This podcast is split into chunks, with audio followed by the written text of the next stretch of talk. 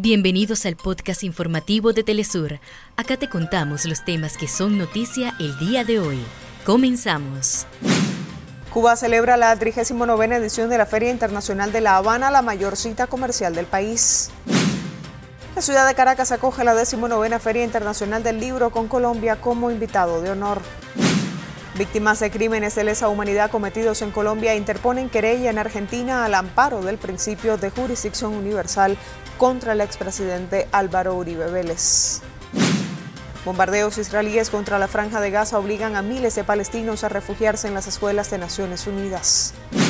Delegación cubana se prepara para participar en los Juegos para Panamericanos Santiago 2023. Desde Moscú, Rusia, nos llega lo más reciente del Festival Internacional de Música Energía de Descubrimientos. Hasta acá nuestros titulares.